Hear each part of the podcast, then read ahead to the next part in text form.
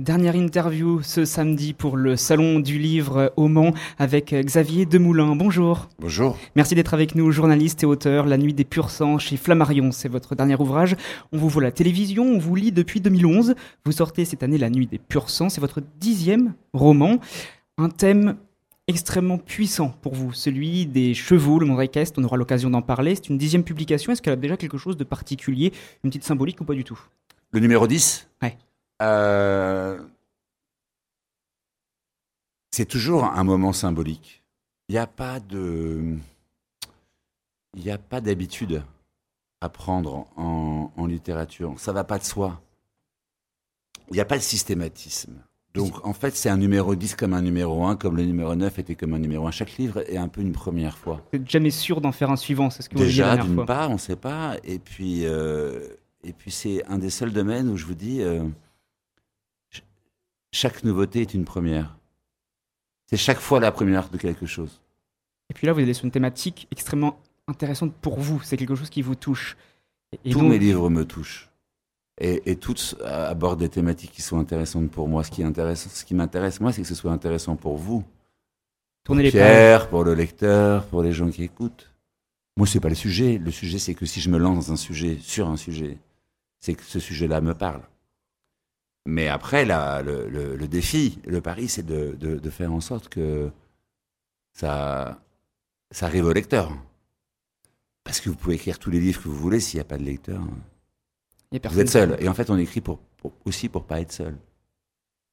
Vous écrivez aussi sur une thématique qui, évidemment, vous, vous correspond. Les chevaux, vous le dites. Page 18, les chevaux vous rendent heureux. Est-ce que ça vous a rendu heureux d'écrire sur eux? Euh, d'avoir écrit sur eux, oui. D'écrire sur eux au moment où je l'ai écrit, je sais pas. Mais d'avoir écrit sur eux, oui. Il y, a- il y a deux phases. Il y a euh, l'état dans lequel vous êtes quand vous écrivez et l'état dans lequel vous êtes quand vous avez écrit. Donc, euh, le fait d'avoir réussi à leur rendre hommage euh, après dix romans, ça, ça me rend heureux. Vous rendez hommage aussi au milieu et vous abordez aussi des questions pas faciles sur l'envers du décor. C'est pas tout rose. C'est important pour vous aussi d'en parler. Bah, c'est essentiel, mais après, euh, c'était de rendre hommage à des gens que je fréquente euh, régulièrement dans ce monde qui est euh, le monde des écuries de course. Même si le livre n'est pas qu'un livre sur les écuries de course, c'est d'abord un, un- un roman d'amour et un, et un livre qui parle du deuil De reconstruction et aussi. de la Ouais. reconstruction, de la résilience. Il se trouve que c'est par le truchement des chevaux que ça va se passer. De la mort aussi, c'est une grosse thématique. hein. Exactement. Mm. Après, dans le décor, il y a les écuries de course, il y a les, ces gens qui sont dévoués aux chevaux, ces gens qui euh, travaillent les chevaux et sans qui il n'y aurait pas de, il y aurait pas de, de course l'après-midi. Il y aurait sans matin, il n'y a pas d'après-midi. Donc sans ces petites mains-là, sans ces gens de l'ombre, à qui on rend rarement hommage, euh, il n'y aurait pas tout ça. Et moi, j'avais envie de leur faire aussi, de leur rendre aussi un hommage appuyé. Vous êtes journaliste, présentateur et auteur. Vous êtes ici en tant qu'auteur.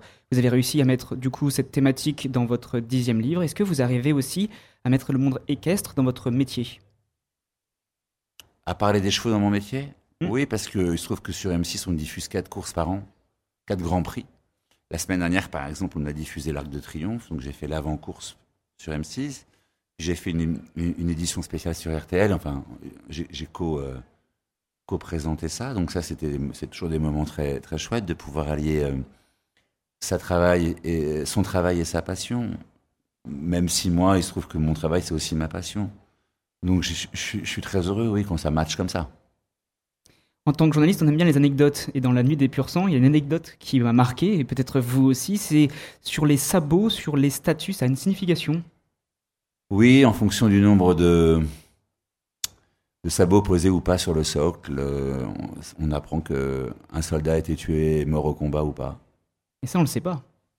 Ça, rare. on, on- on- c'est connu, mais après peut-être qu'on l'apprend dans le livre, et ça c'est bien.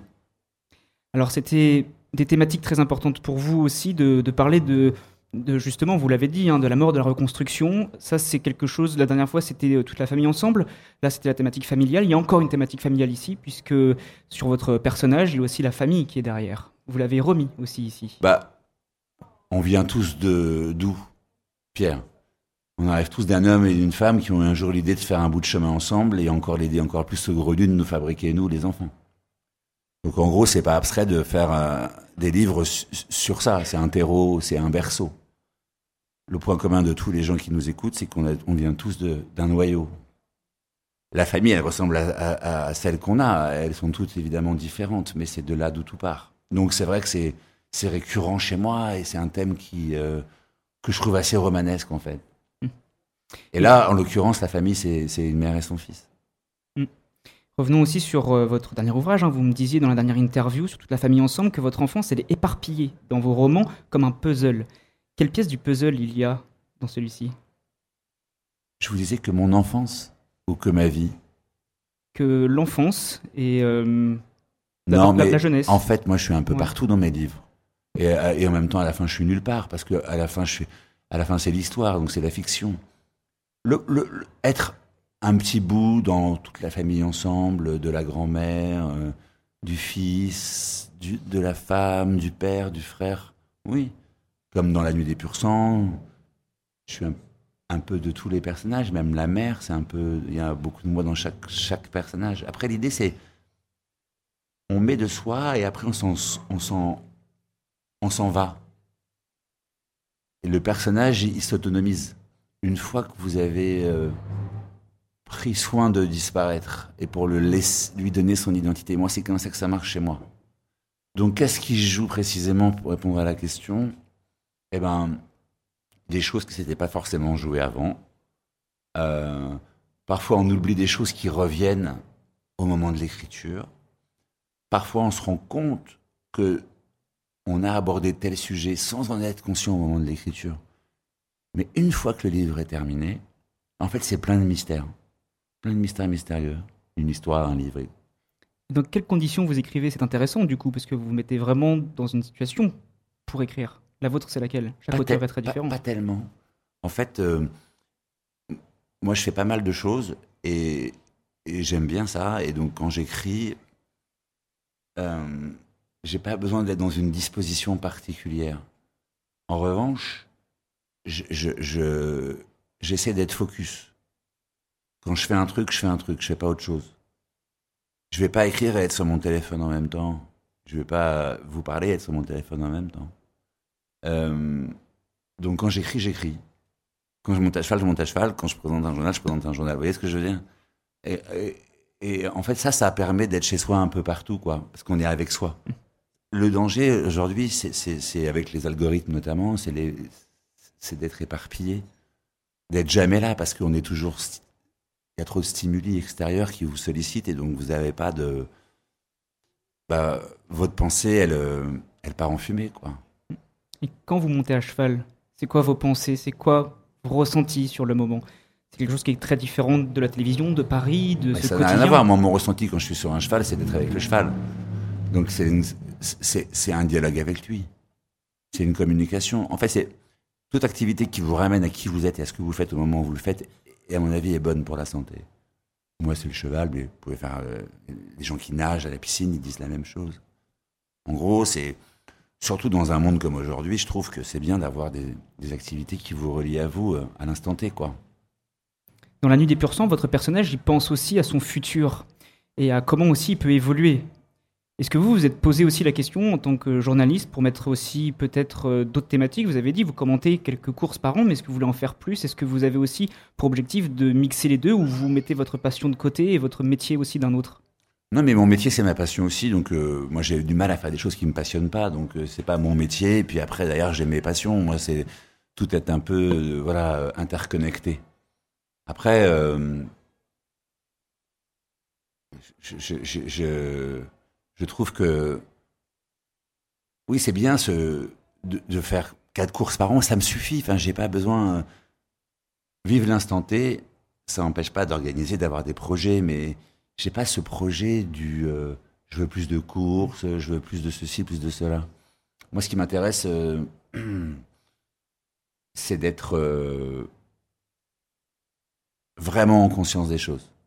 Dernière question, Xavier Demoulin, je vous pose Mais pas la question. Entendez ce que je veux dire. être en conscience, c'est très important. 95% de ce qu'on fait dans la journée, c'est fait par pilotage automatique. Le cerveau, il n'a pas la puissance d'un super ordinateur. Donc être en conscience, ça demande d'être vraiment focus sur ce qu'on fait. Et si vous pouvez euh, arriver à, passer de 95% à 60%, ça serait, c'est déjà, c'est déjà génial. Parce qu'on est vraiment à ce qu'on fait. Et quand on présente un journal, par exemple, on a une responsabilité. Il faut être à ce qu'on fait. Vous voyez ce que je veux dire? Donc ça n'empêche pas, une fois de plus, d'organiser, d'avoir des envies, d'avoir des projets et autres. Mais moi, mon envie, elle est plus là, en fait. Merci beaucoup pour vos réponses, Xavier Desmoulins. Merci. Merci beaucoup. On vous retrouve avec cette dixième publication, La Nuit des Purs Sang, chez Flammarion.